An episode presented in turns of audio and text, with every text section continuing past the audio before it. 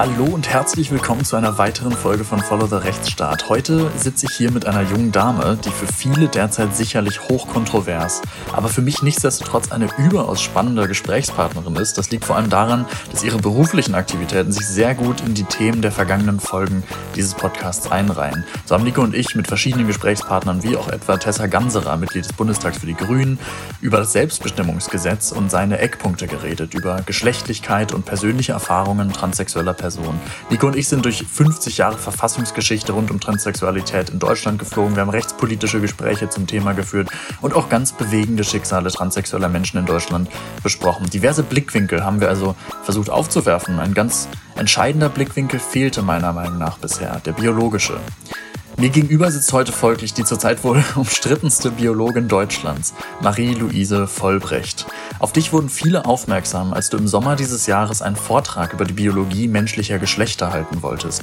Und die Humboldt-Universität, an der, an der du als Doktorandin forschst und arbeitest, ähm, diesen Vortrag aufgrund von Protestdrohungen und Druck einer geringfügigen Menge von ja, sogenannten Transaktivisten absagte. Das machte bundesweit Schlagzeilen. Die Bundesministerin für Bildung hat den, den, die Universität diese Vorgänge auch scharf kritisiert. Und seither bist du auch weiterhin wohl Subjekt einiger hitziger Artikel, Debatten und auch Verfahren geworden. Marie, ich darf mich für deine Zeit bedanken und heiße dich herzlich willkommen hier bei uns. Ah, danke, dass ich hier sein darf, auch wenn ich neuerdings umstritten bin. Marie, was ist, was ist da passiert? Also ich habe das gelesen, äh, du hast diesen Vortrag machen wollen zu Geschlechtlichkeit und zu ähm, dem Umstand, dass es eben aus der Sicht der Biologie zwei Geschlechter gibt.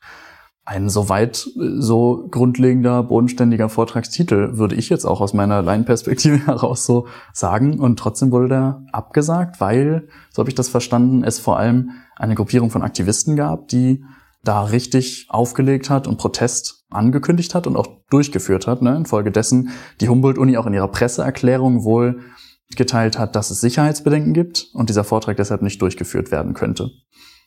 Genau, also der Vortrag, der wurde ja zunächst abgesagt und dann verschoben. Also ich konnte mhm. den dann eine Woche später halten unter mhm. verschärften äh, Sicherheitsvorkehrungen. Das war auch sehr abenteuerlich. Ja.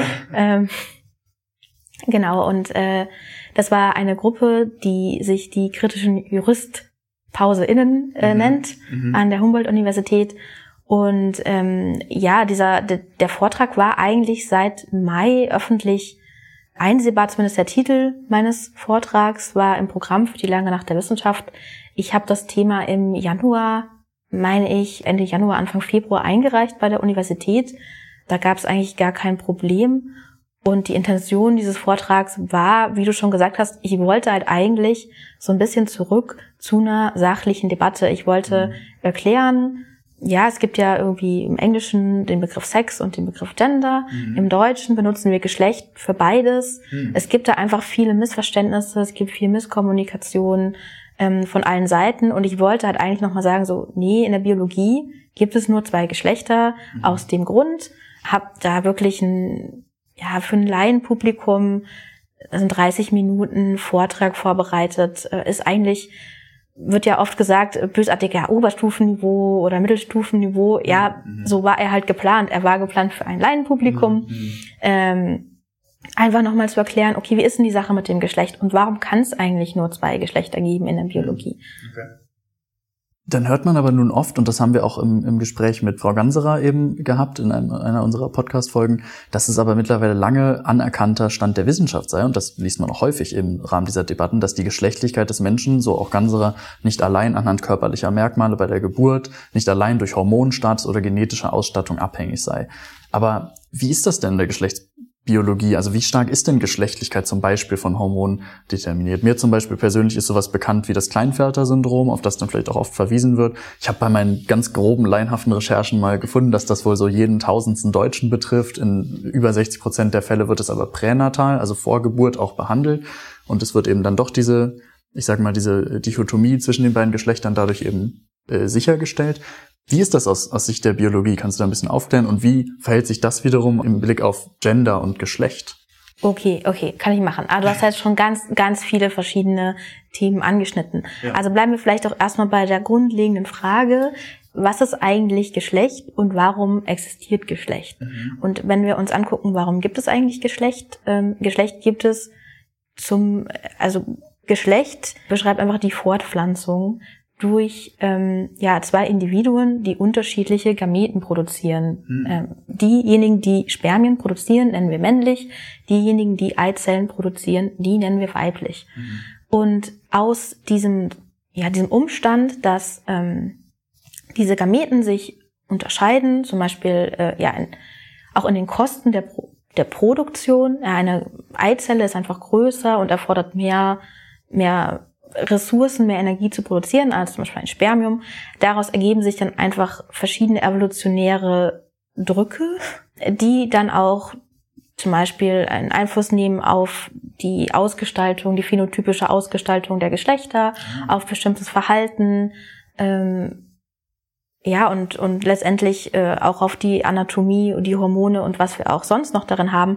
Aber zugrunde liegt erstmal der Umstand, es gibt halt zwei Geschlechter, ein Männchen und ein Weibchen, die müssen sich irgendwie erkennen können, die müssen sich irgendwie miteinander fortpflanzen. Mhm. Ähm, es muss nicht, Fortpflanzung muss nicht äh, geschlechtlich erfolgen. Es gibt auch äh, ja, Fortpflanzung ohne Geschlecht. Aber bei Fortpflanzung ohne Geschlecht, also bei der asexuellen Fortpflanzung, ähm, haben wir dann auch nicht diese Varietät von zum Beispiel Phänotypen, Anatomie und Hormonen, sondern dort haben wir quasi einfach Klone. Okay. Äh, also wenn wir Menschen uns ohne Geschlecht, also wenn wir das Geschlecht wegnehmen von Menschen, dann hätten wir eigentlich Individuen, Individuen, die sich irgendwie mit Stecklingen vermehren. Und dann hätten wir halt auch gar nicht so diese, diese Diversität und diese Vielfalt der Menschen im Erscheinungsbild, die wir eigentlich feiern. Mhm. Und das ist Geschlecht. Geschlecht ist immer, ja, Geschlecht ist halt einfach, äh, es gibt nur zwei Geschlechter bei Menschen. Das ist die Grundlage. Mhm. So, und dann gibt es halt, haben wir alle mal in der Schule gelernt, ja, Frauen haben ein XX-Chromosom und Männer haben ein XY-Chromosom und so äh, läuft dann die Determinierung ab, die Geschlechtsdeterminierung. Also wer, wer kriegt eigentlich welches, welches Geschlecht? Äh, und dann kommt immer, ja, die Chromosome, wissen wir alle. Und da setzen jetzt aber ähm, ja bestimmte wissenschaftliche Strömungen an häufig, weil du gesagt hast, ja, der Stand der Wissenschaften. Die Frage ist, welcher Stand der Wissenschaften? Mhm. Soziologen setzen dann an, an diesem Punkt an und sagen, ja, XX-Chromosome und XY-Chromosome. Ähm, aber was ist denn, so wie du gerade beschrieben hast, mit dem Fall, wenn wir jetzt ein XXY-Chromosom haben? Kleinfelter-Syndrom. Kleinfelter-Syndrom. Mhm. Dann haben wir ja einen, quasi einen neuen Chromosomentyp. Welches Geschlecht ist das denn? Ja, das, das wäre, ist dann ja quasi ein drittes Geschlecht. Das ist die eine Argumentationsschiene, dass halt diese Chromosomaberrationen oder Chromosomanomalien als neue Geschlechter erklärt werden. Mhm. Das ist aber auch ein falsches Verständnis davon, was Geschlecht ist in der Biologie. Mhm. Denn es gibt auch Tierarten, die ähm, zum Beispiel Vögel haben W- und Z-Chromosome. Ja, da läuft es ganz anders mit der Geschlechterbestimmung. Es gibt Tiere und Pflanzenarten, die haben keine Chromosome, keine extra Geschlechtschromosome. Mhm. Ähm, es gibt Tiere, die ändern ihr Geschlecht. Also dieses XXY-System funktioniert halt für den Menschen, mhm. aber das sind keine Geschlechter, sondern das ist einfach der Weg, wie Geschlecht im Menschen determiniert wird. Und auch jemand, der, also ein Mann, der ein XXY-Chromosom hat, der schlägt halt den männlichen Entwicklungsweg ein. Und der wird auch von seiner Biologie äh, phänotypisch, anatomisch, hormonell am Ende wie ein typisches männliches Individuum der Spezies Mensch äh, ja, rauskommen. Mhm. Und auch äh, Frauen, die nur ein X-Chromosom haben, ja, Turner-Syndrom, auch unter den sogenannten Intersex-Conditions äh, relativ häufig. Da, da gibt es quasi nur ein X-Chromosom. Die werden auch eine, eine weibliche Entwicklung durchlaufen und sind am Ende Frauen. Und mhm. ich finde es ja immer total diskriminierend zu sagen, wenn jemand so eine, eine Abweichung hat der Chromosome, dann ist der plötzlich nicht mehr Frau oder Mann, sondern dann müssen wir den in irgendeine andere Kategorie stecken. Okay. Inwiefern diskriminierend? Möchtest du das erklären? Naja, das ist, wie man sagt, keine Ahnung, also ein Definitionsmerkmal für Menschen ist, ja, wir sind, als Menschen sind wir bipedal, wir haben zwei Beine, aber wenn jetzt ein Mensch mit einem Bein geboren wird, fällt er dann ja aus der Kategorie zwei Beine raus, aber wir würden jetzt nicht erklären, dass er dadurch kein Mensch mehr ist. Mhm. Ja, und wenn jetzt ein Mann mit einem extra äh, X-Chromosom geboren wird oder mit einem extra Y-Chromosom, fällt er deswegen immer noch nicht aus, äh, ja, aus der Definition für einen Mann. Verstehe, okay, okay, also, ja, ergibt Sinn. Genau, und das kannst du anwenden auch auf diese, diese, diese anderen Kategorisierungen, die immer aufgemacht werden, die aber relativ sinnlos sind, wenn man mal darüber nachdenkt. Also wenn man sagt, ja, Geschlecht passiert auf multifaktoriellen Ebenen, dann mhm. wird dann gesagt, wir haben hier die Chromosome mhm. und hier haben wir die Hormone und hier haben wir die Anatomie. Und dann denke ich immer, ja, aber das hängt zusammen. Also versteht ihr nicht, dass es mhm. einen Zusammenhang gibt? Mhm. Also es sind ja nicht so voneinander unabhängige Entitäten, sondern die Gene bestimmen letztendlich die Hormone, bestimmen letztendlich die Anatomie. Mhm. Diese Art wechselseitige Wirkung genau. auch. Wechselseitige Wirkung und auch diese Entwicklung, die Geschlechtsentwicklung des Menschen folgt bestimmten Regelmäßigkeiten. Okay. Es ist nicht so wie ein All-You-Can-Eat-Menü, wo du dir Sachen einfach wild zusammenstellen kannst mhm. und, und sagen kannst, ja, aber ein, ein Mann oder eine Frau mit einem Penis und Eierstöcken und äh, das sind einfach so Gedankenkonstrukte, die aber so gar nicht existieren können. Mhm. Ja, oder auch gesagt, da was mit Hermaphroditen, die beides haben, ja, männliche und weibliche Geschlechtsorgane, mhm. gibt es in dem Sinne nicht, weil man kann halt immer nur entweder ähm, Eizellen produzieren mhm. oder Spermien produzieren mhm. und die Gonaden dafür haben. Ähm, es gibt keinen Mensch, der beides hat. Es gibt keinen echten Hermaphrodismus bei Menschen. Mhm. Und ich glaube, es ist einfach so ein bisschen fehlendes Wissen und viel, ähm, viel auch Mythos an der Sache und viel auch so ein, vielleicht so ein bisschen Tabu, weil ja, alles, was mit Genitalien zu tun hat und vielleicht auch alles, was mit so einer, ich sage jetzt einfach mal gestörten Entwicklung zu tun hat oder ganz böse Krankheiten, ja, das, da, da ist man halt einfach vielleicht vorsichtig und politisch korrekt und will nicht nochmal nachfragen. Mhm. Ähm, aber eigentlich sind auch diese Menschen, die wir Intersex nennen, unter die eigentlich 40 plus verschiedene Formen fallen. So viele. Genau, da gibt's wirklich, äh, das, das kommt auch total auf, die Definition drauf an. Ähm, ich weiß gar nicht, was sie inzwischen benutzen für ein Wort. Ganze Rat das auch benutzt im Podcast. Aber da, diese Gruppe fällt einfach sehr, sehr viel rein. Also diese 40 plus äh, von Störung oder Abweichung der Geschlechtsentwicklung. Auch die sind halt keine eigenen Geschlechter, sondern die, auch die kannst du in fast allen Fällen 99,99 Prozent der Fälle mhm. männlichen oder weiblichen Geschlecht zuordnen. Mhm. Und in ganz, ganz wenigen Ausnahmefällen ähm, haben wir da halt noch, noch nicht die Möglichkeit zu. Ähm, aber auch das sind dann keine dritten Geschlechter, sondern einfach Menschen, die so ein bisschen rausfallen, weil wir es nicht sagen können. Aber jetzt haben wir äh, auch im Vorgespräch mal kurz so einen Beitrag von Kontrast, dem Politmagazin, mal kurz besprochen. Mhm. Da, wenn ich mich richtig erinnere, ähm, gab es einen, ich weiß nicht, ob es ein Biologe war, jedenfalls ein Wissenschaftler. Professor Tautz. Ja, vermutlich war es der, genau. Und ähm, der jedenfalls hat gesagt, dass grundlegend ist dir zuzustimmen, aber. Und dann gab es, glaube ich, ein Aber. Ähm, erinnerst du dich, was, was sein Einwand war? Weil es gibt ja mehr als genügend Einwände, unter anderem auch von Soziologen, schätze ich mal, die dann sagen, ähm, ja, aber das Gefühl determiniert das halt, es ist nicht rein biologistisch zu betrachten. Was entgegnest du solchen Thesen, die sagen, das ist eine zu ähm, äh, sozusagen engstirnige Betrachtung, wenn man es nur biologistisch betrachtet, weil Geschlecht ist eben vielleicht auch sozial konstruiert, könnte man, oder würden die vielleicht auch sagen, oder ist es soziologisch noch zu determinieren? Wie, wie siehst du das?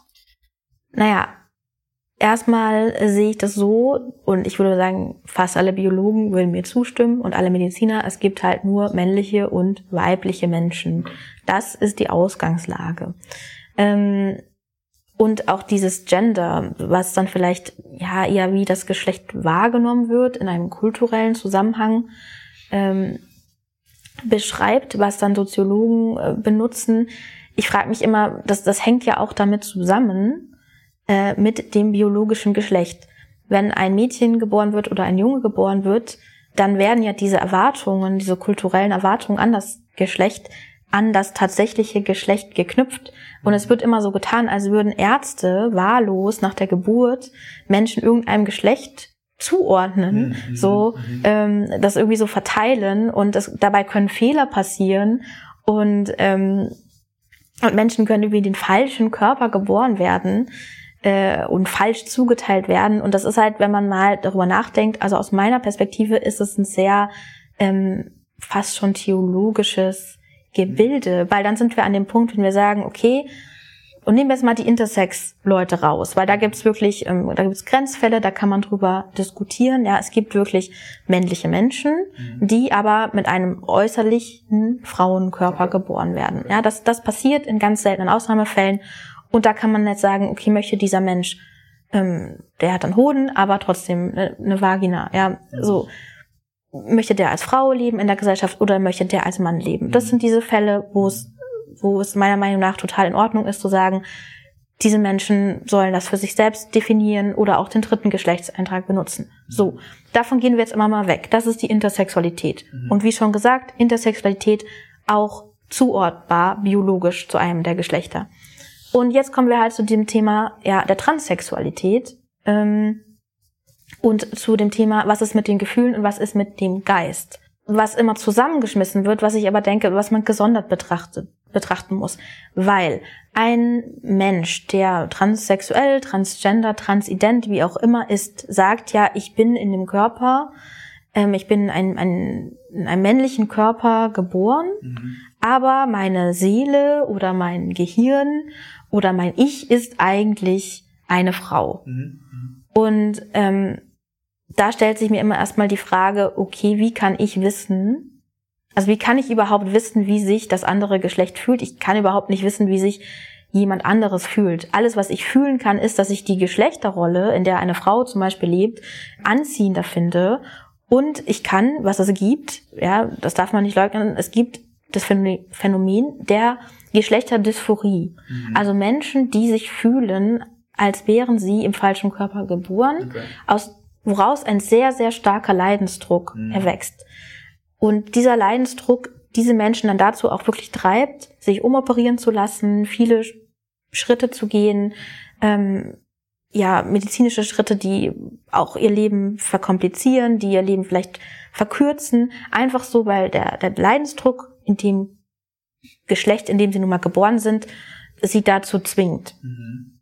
Aber auch das zu sagen ist heutzutage schon fast transphob, weil dann äh, knüpfe ich ja quasi die Transsexualität oder transidentitären Zustand an ein Leiden. Und das mhm. wollen viele Aktivisten nicht. Mhm. Aber ich meine, das steckt ja eigentlich dahinter. Mhm. Das steckt dahinter, dass ich sage, ich, ich leide als Mann oder ich leide als Frau und ich möchte viel lieber in der Geschlechterrolle des anderen Geschlechtes leben. So als, als Art Selbstverwirklichung vielleicht auch mehr selbst werden, wie ich mich eigentlich selbst wahrnehme und das auch nach außen tragen zu können. Das genau. Und das ist, sind, das ist ja so eine Wahl, also es gibt da so ein paar Untersuchungs Untersuchungen dazu, wo, das herkommt. Aber ich meine, es gibt genauso gut Leute, die fühlen sich, als würde ihr rechter Arm nicht zu ihnen gehören. Mhm. Ja, die, die meinen, der darf nicht da sein. Es gibt es gibt ganz abgefahrene Sachen. Es gibt Leute, die denken, sie wären, sie wären eigentlich tot, sie wären eigentlich Geister.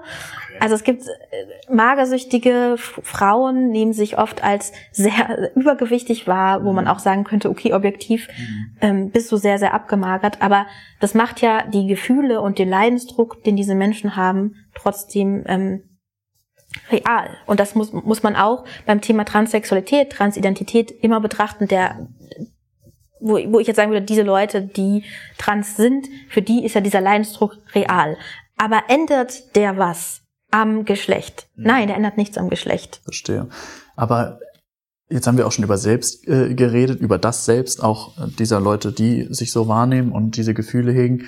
Da könnte man doch aber jetzt sagen, wenn man, wenn man da sagt, okay, ich stimme mit dir überein, das ist vielleicht ein Leidensdruck und deshalb müssen die Leute diese Geschlechtsanpassungsoperation ähm, unternehmen und so weiter. Ist da nicht ein Selbstbestimmungsgesetz vielleicht der richtige Weg, der ja letztlich, jedenfalls so verstehe ich die Zielrichtung und Motivation dahinter, der das erleichtern soll, besser ermöglichen soll? Also ist das nicht etwas, was diesen Leuten dann zuträglich ist, wenn man einfach sagt, ihr könnt viel leichter jetzt auch rechtlich anerkannt bekommen, wie ihr euer Selbst empfindet. Also ihr könnt eben über euer Selbst selbst bestimmen. Ergo Selbstbestimmungsgerecht äh, Gesetz.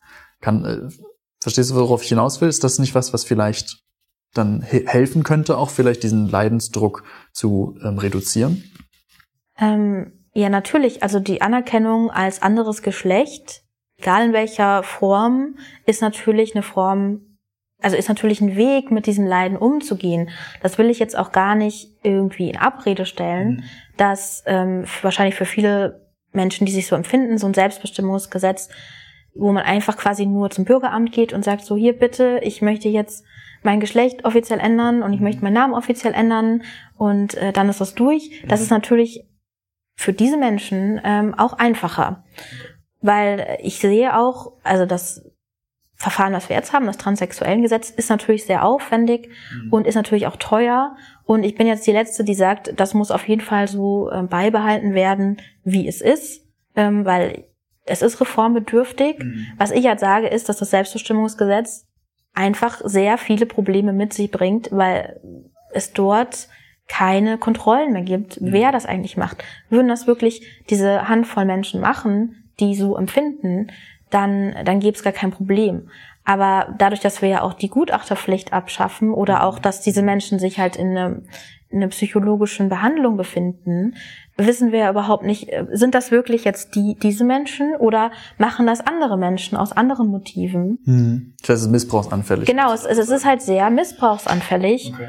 Und äh, und da kommen wir halt in einen Bereich, wo die Rechte von bestimmten Menschen, Gruppen, sich vielleicht mit den Rechten von anderen mhm. Gruppen mhm. überlagern. Und dann muss man halt versuchen, einen Kompromiss zu finden. Mhm. Das äh, im Vorgespräch haben, haben wir auch schon mal etabliert, du, du würdest dich schon als Feministin beschreiben, richtig? Ja, ich bin, ich bin eine das, Feministin. Und, und das ist ja etwas, ähm, was vielleicht auch Probleme mit sich bringen könnte. Ähm, also äh, aus, aus feministischer Sicht, das, was so ein Selbstbestimmungsgesetz eben ähm, ja kreieren könnte, auch an eben Missbrauchsfällen, an Gefahren vielleicht. Ähm, hast du da, hast du da eine Meinung zu? Wie, wie siehst du das? Sind das reale Gefahren? Sind das Hirngespinste? Wie, wie siehst du das? Ja, ich halte das für sehr, sehr reale Gefahren. Also es gibt ja auch schon Länder, in denen das Selbst, die Selbstidentifikation ausreicht. Mhm. Ähm, vielleicht da nochmal zu, zu, dass auch die Gutachter ähm, die jetzt im jetzigen TSG eingebunden sind, in einer Studie in 2016 sich eigentlich fast alle ausgesprochen haben gegen dieses Selbstbestimmungsgesetz. Ach, tatsächlich? Ja, wirklich. Also es gab da eine Umfrage im, ähm, Magazin für Sexualwissenschaften, da wurden die Gutachter gefragt. Viele waren sich einig, man müsste das TSG reformieren, mhm. aber es gibt ja auch noch andere Möglichkeiten, irgendwie eine Karenzzeit. Äh, und, und, und. Aber dieses wirklich nur Selbstbestimmung mit ich gehe aufs Amt und ändere mal mein Geschlecht, da waren die allermeisten dagegen. Mhm. Und dann, als es um Kinder und Jugendliche ging, waren wirklich ich glaube, drei oder vier waren noch dafür. Ja, also das wird ja auch immer so dargestellt, als gäbe es nur entweder oder. Mhm. Und ich habe halt schon so die den Punkt, weil also als Feministin ist mir halt die Sicherheit von Frauen wichtig. Und es gibt diese Fälle, und man darf aus Political Correctness dann, dann nicht darüber sprechen. Aber was passiert, wie in England, wenn sich jetzt sehr viele Sexualstraftäter, die in einem Gefängnis sitzen, plötzlich als Frauen identifizieren mhm. per Selbstauskunft und dann bitte ins Frauengefängnis verlegt werden müssen. Also es ist tatsächlich so, man nennt es das Trans-Prisoner Paradoxon, mhm. dass, äh, dass man fragt, okay, was ist der Fall? Sind entweder sehr, sehr viele Transfrauen sexuelle Straftäter, mhm. weil die Rate ist unglaublich hoch, oder ist diese Selbstidentifikation anfällig für Menschen, die das ausnutzen können? Mhm. Also was von beiden ist es denn? Mhm. Sozusagen, weil sie eigentlich Straftäter sind, die in die Kategorie männliche Straftäter fallen würden? Genau, also wenn, genau, also wenn jetzt plötzlich ganz viele männliche Straftäter sagen, ich bin aber eigentlich eine Frau, mhm.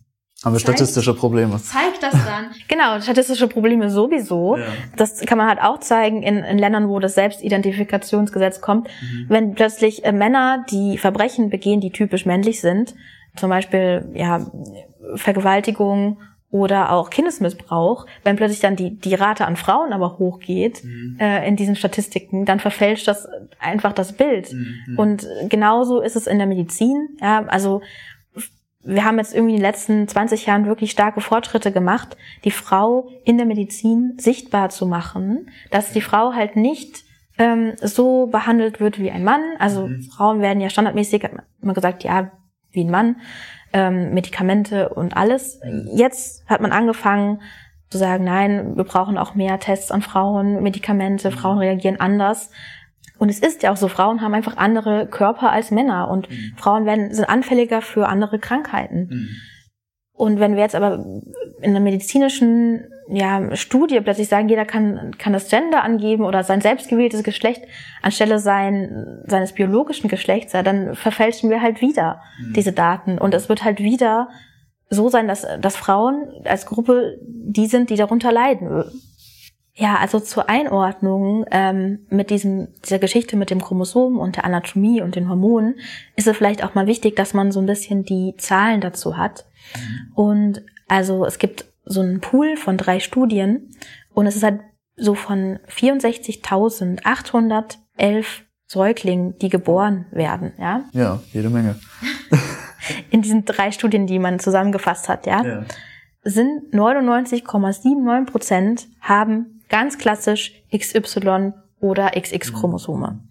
Und dann hat man noch 137 mit Chromosomenabweichung, wovon 130 mit den total sextypischen Genitalien geboren werden. Okay. Mhm. Also von diesen fast 65.000 Fällen, die geboren werden, haben wir dann so sieben Babys, wo es eine genitale Abweichung gibt. Mhm. Was dann auch nicht bedeutet, dass die zum Beispiel einen Penis haben, aber eigentlich Frauen sind. Das passiert mhm. nie, das ist einfach unmöglich. Aber manchmal können, ähm, wie schon erklärt, männliche Babys dann oft so ein, nennt man ambiguous Genitalia, also mhm. dass sich zum Beispiel die Genitalregion nicht richtig ausgebildet hat oder dass sie so einen Ansatz von einer Vagina haben. Ja, okay. aber wie gesagt, das sind sieben Fälle auf 65.000 Fälle, ja. dass man wirklich sagen kann, da ist jemand wirklich so intersex und, und da den Menschen sollte man die Option halt geben. Ansonsten ist es ganz klassisch wirklich fast immer X, XY, mhm. XX und auch immer ähm, selbst wenn das, das da eine Abweichung gibt, wird man mit den ganz typischen Genitalien geboren und hat den mhm. komplett typischen männlichen, weiblichen Entwicklungsweg. Nun ist es aber nun leider nicht so, Marie, dass man sich einfach und dass, dass sich auch auf medialer und politischer Ebene man sich einfach hingesetzt hat und solche sachlichen und, und äh, Fachdebatten auch geführt hat, sondern äh, nun lief das ja zum Teil ganz anders und da hat man schon auch brisante Sachen über dich gelesen in den Medien, wo man sich dann fragen könnte, okay, wow, ist, ist das so? Das, das soll diese Frau sein, über die ich hier gerade lese? Was, das hat die gemacht? So gab es dann, äh, wenn ich das jetzt hier richtig verstehe, eine Initiative, die sich sogar gegründet hat, die behauptet hat, Marie leugnet NS-Verbrechen. Wie, wie um alles in der Welt kommt, kommt es denn dazu? Weil das ist das allerletzte, was ich gerade höre aus diesem Gespräch, was wir hier gerade führen. Ähm, genau, also sagen wir mal so, ich, ich hatte ja einen anonymen Twitter-Account ähm, und da habe ich so ein bisschen, ja, es ging eigentlich hauptsächlich um Feminismus, aber ich habe mich da auch mit anderen Biologen zusammengetan. Wir haben da angefangen, über diese ganze Geschichte, die wir jetzt geredet haben, auch aufzuklären okay. äh, mit dem Thema Geschlecht. Daraus ist dann ähm, ist dann ja auch unser unser Artikel entstanden, den wir in der Welt geschrieben mhm. haben, um unsere ja, ich will es jetzt nicht Studien nennen, aber wir haben ja uns viele öffentlich-rechtliche Sendungen angeguckt und genau das kritisiert und gesagt, bitte berichtet einfach zum Thema Geschlecht und biologisches Geschlecht. Kommt zurück zur, zur Wissenschaftlichkeit. Das war also unsachlich sozusagen genau, in eurer also Wahrnehmung. Da, da wurde einfach viel durcheinander, durcheinander geworfen okay. und vor allem ging es da auch immer drum, dass Geschlecht, es gibt ja mehr als zwei Geschlechter, wurde halt in verschiedenen öffentlich-rechtlichen Sendungen behauptet und auch, dass es inzwischen ein Spektrum gibt an Geschlechtern, was ja einfach nachweislich falsch ist. Mhm. Und du merkst, dass wenn du bei Twitter bist, du argumentierst mit Leuten und die verlinken dir immer irgendwelche Artikel oder irgendwelche äh, Sendungen aus dem öffentlich-rechtlichen. Und äh, da habe ich mich halt mit Leuten zusammengetan und gesagt, okay, wir müssen uns jetzt hier mal gezielt alles angucken und mal aufklären und einfach sagen, mhm. hier so bitte zurück zu den Fakten und zur Sachlichkeit. Mhm wie gesagt, dann haben wir diesen Weltartikel geschrieben, ähm, wo ich ja eine Co-Autorin war, der dann Ende, äh, Anfang Juni rauskam. Und da ging es eigentlich schon los, dass ich so ein bisschen, ähm, dass dann so, ja, auch mein Name ein bisschen geleakt ist und klar war, wer ich bin. Mhm. Dann habe ich noch ein Interview gegeben mit einem sehr linken Blog, äh, was natürlich auch nochmal Leute sehr erzürnt hat, weil man konnte mich jetzt nicht so einfach in die konservative Rechte Ecke schieben. Und dann kam halt mein Vortrag, also so, so ein Monat nach diesem Weltartikel, wo man dann halt gewittert hat, dass ich jetzt total die menschenfeindlichen Dinge sage. Also das haben ja die, die Protestierenden dann ja auch gesagt, so die Zweigeschlechtlichkeit des Menschen ist homofeindlich, transfeindlich, mhm. generell menschenfeindlich, Biologie aus den 70er Jahren. Dann hatte ich meinen Vortrag gehalten, äh, auch bei YouTube. Jeder konnte ihn sich angucken. Es ist das, was in jedem Biobuch steht, mhm. was jeder Bio-Erstsemester nochmal lernt. Auch heute, nicht nur in den 70ern. Heute noch. Okay. Ich habe mich da komplett an einem, mhm. an dem gängigen äh, Fachbuch der Biologie, was wir auch für die Lehre benutzen, orientiert. Mhm. So, und jetzt ist halt, dann ging es halt erstmal so eine Woche darum, mich irgendwie zu widerlegen. So finden wir irgendjemanden, der, der vielleicht am besten noch einen Biologen, mhm. der das alles nochmal einordnet. Mhm. Und die Stimmen wurden halt laut, die gesagt haben, nee, das ist komplett richtig, was die Frau gesagt okay. hat. So ja. inhaltlich, fachlich gibt es daran nichts auszusetzen. Mhm. Aber ich habe natürlich trotzdem viele Leute, glaube ich, verärgert mhm. dadurch. Ähm, unter anderem diese Initiative, die sich relativ neu gegründet hatte, die nennt sich Trans Media Watch. Okay. Trans Media Watch wurde, also was denken wir, ich und meine Anwälte denken und haben das auch dargelegt, dass die von den drei großen Transvereinen äh, zumindest mitgegründet wurde, diese Initiative, okay. ähm, die ja auch mit Steuergeld finanziert werden. Und in dieser Initiative kann man immer noch einsehen, steht zum Beispiel auch drinne, ja, was ist Transfeindlichkeit? Transfeindlichkeit ist auch, wenn man was anderes berichtet, außer Geschlecht äh, ist ein Spektrum. Ach so, das also ist sozusagen. Die sehen schon die Berichterstattung über zwei, die Zweigeschlechtigkeit, so wie ich das sage, und mhm. biologisches Geschlecht, sehen die schon als Transfeindlichkeit. Ah, okay. wow. Und die haben sich dann auch von Anfang an, wie auch andere Transaktivisten, ähm, sehr stark dann an meiner Person aufgehangen mhm. und haben wirklich ähm, versucht, irgendwas Belastbares mhm. zu finden über mich. Irgendwo und am besten rechts und am besten NPD mhm. und am besten AfD, mhm. um ähm, genau, um, um, um mich da in so eine in so eine Ecke zu stellen, dass man mir mhm. bloß nicht mehr zuhört. Mhm. Und ähm, dann ja, gab mehrere Artikel, ich hätte Leute bedroht und gedoxt. Okay. Bedroht? Wie, warum hast du, wen sollst du denn bedroht haben? Ich, ich soll, ich soll angeblich, ja, es ist auch, ähm, also plötzlich waren irgendwelche anonymen Twitter-Accounts da, die geschrieben haben, ja, diese Frau hat mich bedroht. Dann wurden diese Leute, anonymen Accounts, äh, in, in irgendeinem Artikel mhm. äh, zitiert. Ah, okay. Und ich, trotz Beschwerde beim Presserat heißt es dann, ja, nee, das ist ja nicht, ähm, ist ja schon richtig, weil es wurde sich ja auf eine Quelle bezogen. Was für mich bedeutet, okay, wenn ich jetzt mir fünf anonyme Twitter-Accounts mache ja. und irgendwas äh, behaupte, dann kann irgendein Journalist das zitieren und, und der Presserat sagt, ja, ist ja richtig. Also ich habe in meinem Leben noch niemanden bedroht ja. oder sonst was gemacht, aber plötzlich wurde es halt aus allen Richtungen behauptet, so, nee, die ist schon immer transfeindlich gewesen, die hat schon immer Leute beleidigt und bedroht. Krass. Es gibt ja aber, es gibt aber diese Person, die, die sagt, sie sei sogar geflohen, deinetwegen ja. oder um deiner Anhänger wegen oder ich. Ich hätte, genau, ich hätte irgendwelche, ich glaube, die Person hat gesagt, ich hätte irgendwelche Goons geschickt, also irgendwelche Schläger und, und immer die Gruppe um Vollbrecht. Und diese Person hat auch, ähm, meinem Doktorvater von der Flucht irgendwelche E-Mails geschrieben. ist geflohen, ja. Geflohen, ja. Also ich weiß nicht, äh, was da passiert ist. Bis heute gibt es tatsächlich auch keinen Beweis für. Also wenn es wirklich so war und wenn, wenn jemand bedroht wurde, dann tut mir das natürlich total leid. Mhm. Habe ich auch gesagt, ich verurteile jede Form von Gewalt. Aber ich habe halt damit überhaupt nichts zu tun. Ich, mhm. ähm, ich, ich werde einfach nur, ich wurde einfach nur hunderte von, von Dingen beschuldigt. Mhm ähm, irgendwelche Nazis am besten auf, auf Transleute anzusetzen. Mhm. Oder es hieß auch, ich hätte, ich hätte Namen von Studenten äh, in, in AfD-Telegram-Gruppen geleakt. Also solche Gerüchte gab es dann irgendwie auch. Okay, krass. Und dann, ähm, ja, also diese, diese Kampagne lief ja schon eine ganze Weile, äh, dann so schon ein, zwei Wochen ähm, mit diesen Angriffen und dann kam halt so eine Unterhaltung bei Twitter, wo dann irgendwelche Aussagen von mir aus dem, wie aus dem Zusammenhang gerissen wurden und äh, irgendwie bis ins geht nicht mehr verdreht wurde. Hast du da ein Beispiel für? Was waren das so für, für Aussagen? Naja, eigentlich habe ich nur geschrieben, so, wir werden halt irgendwann mal auf die Sterilisation von Kindern, was ja heute gemacht wird mit Pubertätsblockern, so zurückgucken, wie auf die Zeit der Lobotomie. Lobotomie? Lobotomie ist, wenn, also es wurde früher gemacht, dass man quasi gezielt bestimmte Bereiche im Gehirn einfach zerstört hat, zum Beispiel bei psychiatrischen Patienten, ja. und dann waren die halt ruhig.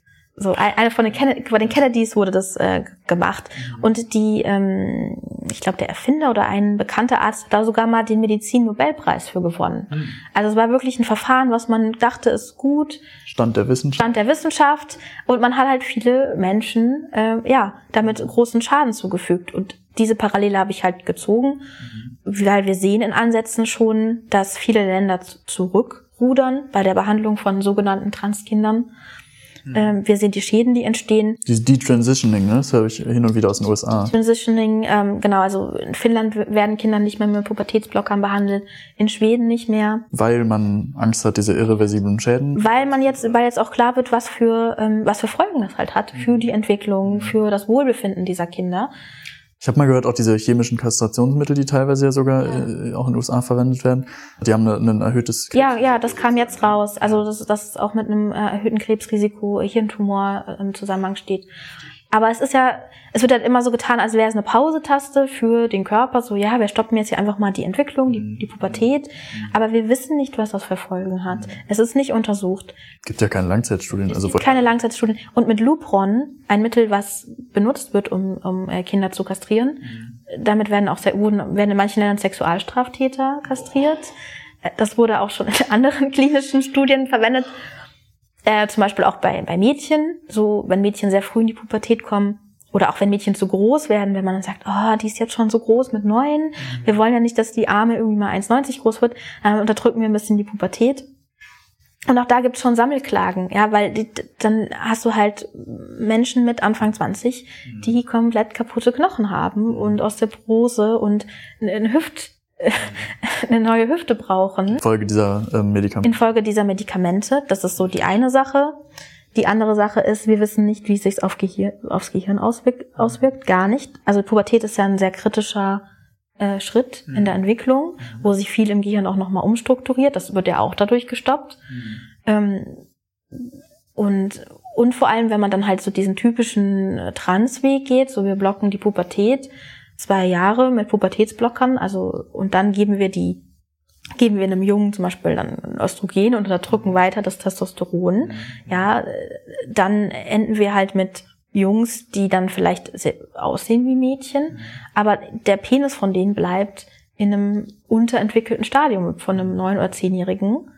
Und inzwischen hat einer der bekanntesten Transchirurgen in den USA auch gesagt, ja, alle Kinder, die so behandelt wurden, die ihr kennt, sind anorgasmisch. Also diese Kinder können dann keine, keinen Orgasmen mehr bekommen. Die sind mhm. eigentlich sexuell ja, kastriert und äh, sowieso sterilisiert und kastriert. Mhm. Und da diese, diese Konversa Konversation müssen wir halt haben. Und das ist was, was ich schon die ganze Zeit sage. Das, das kann man nicht machen. Ein Kind kann nicht die Folgen von einer solchen Behandlung abschätzen. Mhm. Und das war eigentlich mein Ausgangstweet und dass ich auch gesagt habe, ja, und ich hoffe, dass da auch Leute für zur Verantwortung gezogen werden. Mhm. Weil die ganze Lobotomie-Geschichte war in 50ern, 60ern, äh, 40ern auch.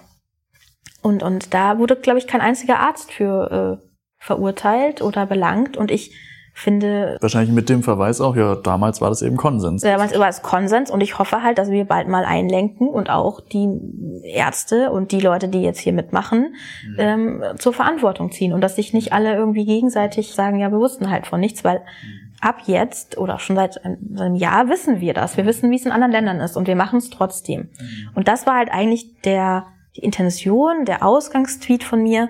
Und da wurde mir dann sofort schon wieder Holocaust-Leugnung vorgeworfen, direkt als Einstieg, weil das sowieso immer ist. Ja, also ich bin, mein Name in diesen vielen Twitter-Shitstorm, die es jetzt gab, wird immer häufiger Nazi, Faschistin, äh, Eugenikerin, Sozialdarwinistin. Das sind halt die Vorwürfe, die kommen. Schön. Und ich habe dann halt einfach so versucht, ich versuche dann ja auch immer so ein bisschen zurück eigentlich zum Sachlichen zu kommen und zum mhm. Faktischen zu kommen und auch zu sagen, hey, Holocaust-Leugnung ist vielleicht nicht der richtige Begriff. Und ich mag das auch tatsächlich nicht, wenn das so inflationär benutzt wird, ja, mhm. weil das schadet der Debatte, das schadet auch dem Andenken. Das ist ja auch ein extrem heftiger, hochkarätiger Vorwurf, jemandem vorzuwerfen, er würde den Holocaust leugnen. Ja, das ist aber auch irgendwie, ist es halt so, diese, diese Debatte ist so ähm, eskaliert und so emotionalisiert, dass wenn man sagt, okay, ich sehe es halt kritisch, dass man Kinder so behandelt, dann mhm. ist man halt gleich ein Nazi. Mhm. Und dann äh, wird man in eine Reihe gestellt, so wie das in dieser Konversation war mit, ja, die Nazis haben auch irgendwie Tausende von Transfrauen zwangssterilisiert und du stehst mhm. im, in der Tradition davon. Und dann habe ich gesagt, ja, kann ich mal ein bisschen was darüber lesen. So meines Erachtens, und das findet man halt auch so, ähm, zumindest ich, bin ja keine Historikerin, aber ich habe mich so ein bisschen mal mit dem Thema beschäftigt, dass tatsächlich äh, es auch unter den Nazis noch Transitionen gab. Mhm. Ja, und, äh, und es gab auch so einen Transvestitenschein aus den, aus den 20er Jahren, der wurde in manchen Teilen von Deutschland auch noch beibehalten. ähm, dass man halt irgendwie mal, ja, da vielleicht auch ein bisschen sachlich bleibt Mhm. und ähm, aber und, und dann, ähm, ja, wie gesagt, dann ist das so ein bisschen eskaliert. Und Twitter ist halt auch einfach nicht die, die geeignete Plattform, wahrscheinlich um solche grundlegenden. Nee, ich, ich bin auch gar nicht bei Twitter, muss ich zugeben. Ich, Aber, ich halte mich da raus. Ja. Äh, aber mich stört das halt wirklich. Mich stört, wenn Transaktivisten immer dann irgendwie sagen, ja, wir sind die Nächsten, denen man über den gelben Stern anpinnt. So bei Impfgegnern, weißt du, da verurteilen wir das alle, aber wenn Transaktivisten das machen, wird das irgendwie stillschweigend äh, toleriert. Und ich sag nein. Also ich finde, diese Vergleiche, die sind einfach unpassend. Mhm. Ähm, ja, und daraus wurde mir jetzt der, der, dann wurde von, ein, von diesem Transaktivisten, der ja auch vor mir fliehen musste anscheinend, äh, dann gesagt, ja, dann lass uns doch jetzt hier diesen Hashtag kreieren, Marie leugnet NS-Verbrechen. Okay. Und diese Initiative, diese Trans Media Watch Initiative, wie gesagt, wo dann diese Trans steuerfinanzierten Transvereine dahinter stecken, die sind drauf angesprungen, haben so eine Kachel, so eine schöne rosa Kachel gestaltet mit dem Hashtag Marie leugnet NS-Verbrechen. Naja. Und ich habe eigentlich nur äh, durch meinen Anwalt denen gesagt, sie sollen das nicht mehr machen. Also ich, ich habe sie einfach aufgefordert, das zu unterlassen. Klar, ja. Ähm, woraufhin der Bundesverband Trans dann eine negative Feststellungsklage gegen mich Okay. erhoben hat. Also es will jetzt auch keiner mehr von diesen Vereinen verantwortlich sein für den Inhalt dieser, dieser, Kampagne und dieses ja. Twitter-Accounts. Ja, spannend. Mhm. Und die DGTI, ähm, die, äh, ja, die, äh, mit der war ich jetzt, also der wurde das jetzt erstmal untersagt Mhm. ähm, im ersten Schritt und es wurde gesagt, ja, sie sind verantwortlich für den Inhalt dieser Seite und dieser Vorwurf ist völlig unbegründet. Also es gibt keine wahre, keinen wahren Tatsachenkern, Mhm. zu sagen, Marie leugnet ein Verbrechen. Dennoch, dennoch gab es jetzt aber ein Urteil am Mittwoch, was ja Genau, genau. Das ist jetzt quasi so, das wird natürlich jetzt auch wieder komplett irgendwie verdreht, aber der Richter fand dann äh, anscheinend, dass sich jemand, der sich so provokativ und plakativ wie ich äußert in der Öffentlichkeit, muss das quasi aushalten, dass Menschen, ähm, er hat sich an einem Tweet vor allem gestört, dass der dahingehend interpretiert werden könnte, dass das ja unter NS-Leugnung fällt. War das der mit den äh, über die wahren Opfer, wo man Genau, dass ich geschrieben habe, ich, ich, ich glaube ich gesagt, ich hasse dieses Narrativ, das verspottet die wahren Opfer Mhm. des NS. Und dann hat man gesagt, ja, also wenn es wahre Opfer gibt, gibt es auch nicht wahre Opfer. Mhm. Und für dich sind Transmenschen keine Opfer des NS gewesen. Was ich nie gesagt habe, also ich habe nie geleugnet, dass auch Transmenschen und Mhm. Op unter den Opfern des NS waren. Was ich gesagt habe, war, es gab keine systematische Verfolgung ähm, wo sich die meisten Historiker einig sind, dass es Mhm. die halt auch einfach nicht gab. Oder zumindest nicht vergleichbar mit wie, wie zum Beispiel, also oder wie vor allem Juden verfolgt wurden. Mhm. weil das da dann systematisch war sozusagen. Da, darauf wolltest du hinweisen. Genau. Also es ist nicht vergleichbar. Du hast halt äh, Judenverfolgung gehabt und du hast Verfolgung von Homosexuellen gehabt und Transmenschen wurden halt nicht in dieser Art verfolgt. Ich sage nicht, dass sie nicht trotzdem Opfer waren. Und ich habe es auch in dieser Konversation sogar geschrieben, moralisch macht es ja keinen Unterschied. Es gibt keine moralischeren Opfer. Ja, also für mich sind alle Opfer gleich. Mhm. Aber dieser, mich stört halt so diese Geschichtsrevision, ähm, dass man halt das irgendwie benutzt, um, um irgendwie so einen Opferstatus zu kreieren, den Transaktivisten dann, wie gesagt, benutzen und sagen, ja, gleich kommt irgendwie die, die, die Turfs, also ich, so transhassende TERFs, möchtest du das erklären? Habe ich noch nie gehört. Was ist, was ist TERF? Ja, das ist ja so der, der ein bisschen der Kampfbegriff von Transaktivisten gegen Okay. äh, Feministinnen.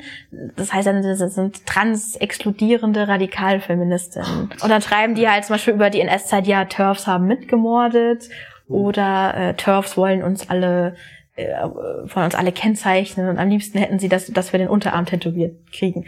Also das sind halt Sachen, die Transaktivisten schreiben, äh, ja, täglich, so bei Twitter. Und das stört mich halt wirklich. Ja, glaub, ich glaube auch insgesamt diese Lage und das, was du jetzt die letzten Monate durchgemacht hast, das, ich kann mir kaum ausmalen, wie belastend das sein muss. Ähm, und auch dieses Urteil jetzt. Also das, ich las jedenfalls online, dass sozusagen das in Ordnung ist, dich ähm, der Leugnung des Holocaust zu bezichtigen und das über dich auszusagen. Also was macht das mit dir? Das ist doch. ja, das ist ja so noch die, die absurdeste Wendung, wobei, ähm, äh, wobei es, das wurde dann auch so diskutiert, ja, NS-Leugnung, Verbrechen von NS, äh, Leugnung von NS-Verbrechen ist ja nicht gleichbedeutend mit Holocaust-Leugnung, aber natürlich wird das ja ähm, in der wird das so wahrgenommen. Ja, also mhm. T-Online hat das auch jetzt geschrieben, Holocaust-Leugnung. Mhm. In anderen Zeitschriften stand, äh, Zeitungen stand auch schon, ja, anscheinend steht Schur-Leugnung im Raum. Okay. Also was, was ich, äh, also man kann viel behaupten, aber das habe ich auf jeden Fall nicht getan. Mhm. Eher das Gegenteil. Mir ist eigentlich das eher ein Anliegen, dass das nicht verfälscht wird. Mhm. Ähm, ja, was soll das mit mir machen? Es ist einfach äh, völlig, völlig absurd. Also, das ist irgendwie der schlimmste Vorwurf, den man irgendwie jemand machen kann in Deutschland ja, kann man nur hoffen, dass das irgendwie noch einen, einen guten und hoffentlich auch für alle Seiten äh, befriedigenden Aus, Ausgang nimmt, weil ich denke, wo, wo sich hoffentlich auch die Zuhörer einig sind und jedenfalls wir beide uns einig sind, ist einfach, dass der Diskurs einfach ähm, wirklich toxisch wurde und derart, ähm, der, also irgendwie auch entartet ist und so äh, Züge angenommen hat, die nicht mehr. Ach so, Entschuldigung, okay, nee, das, ich meine einfach nur jedenfalls ein, ein nicht mehr unbedingt ein, ein, ein sachlicher Diskurs jedenfalls oftmals nicht mehr ist und auch einer der uns nicht weiterbringt. Und äh, deshalb, ja, kann man hoffen, dass sich das irgendwie ein bisschen, dieser Sturm legt und dass man dann irgendwie ins Gespräch kommen kann, weil ich glaube, davon haben wir alle am meisten, wenn wir einfach sachlich auf dem Boden der Dinge bleiben und über diese Dinge reden und friedlich zusammenkommen. Ja, das ist meine Rede und das war eigentlich das, was ich auch beabsichtigt hatte mit diesem Vortrag. Ich wollte da kein politisches Statement machen und ich wollte irgendwie niemanden beleidigen, sondern ich habe mhm. einfach gedacht, wir müssen einfach mal zurück zur, wie du gesagt hast, sachlichen Ebene. Mhm. Und zur sachlichen Ebene gehört, was ist Biologie?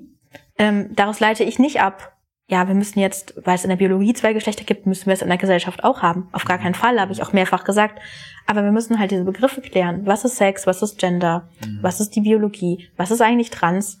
Ja, und, und, und auch, dass Interessengruppen sich äh, überlagern können und dann keine Seite feindlich ist, sondern dass man einfach gucken muss, dass man in einer Demokratie sich zusammensetzt mhm. und Kompromisse findet. Mhm. Und zwar basierend auf Fakten. Das ist ein gutes Schlusswort. Marie, ich danke dir vielmals für deine Zeit. Ja, danke, dass ich äh, hier sein durfte. Sehr gern. Dann schönen Abend dir noch. Dir auch. Bis bald.